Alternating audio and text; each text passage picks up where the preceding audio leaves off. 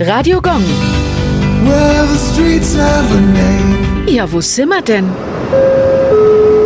Schießplatzstraße, Nürnberg. In den sogenannten Siedlungen Süd im Stadtteil Falkenheim liegt die Schießplatzstraße. Lange bevor der Wald zur Rodung für den Siedlungsbau freigegeben wurde, lag hier mitten im Grünen der alte Schießplatz der Bayerischen Armee aus dem Jahr 1860. Die Soldaten marschierten aus den Kasernen in Schweinau dorthin und machten mit Gewehren und Pistolen ihre Schießübungen.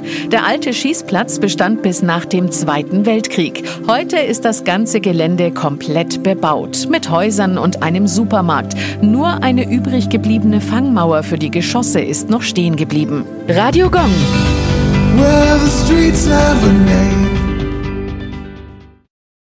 Die heutige Episode wurde präsentiert von Obst Kraus. Ihr wünscht euch leckeres, frisches Obst an eurem Arbeitsplatz? Obst Kraus liefert in Nürnberg, Fürth und Erlangen. Obst-Kraus.de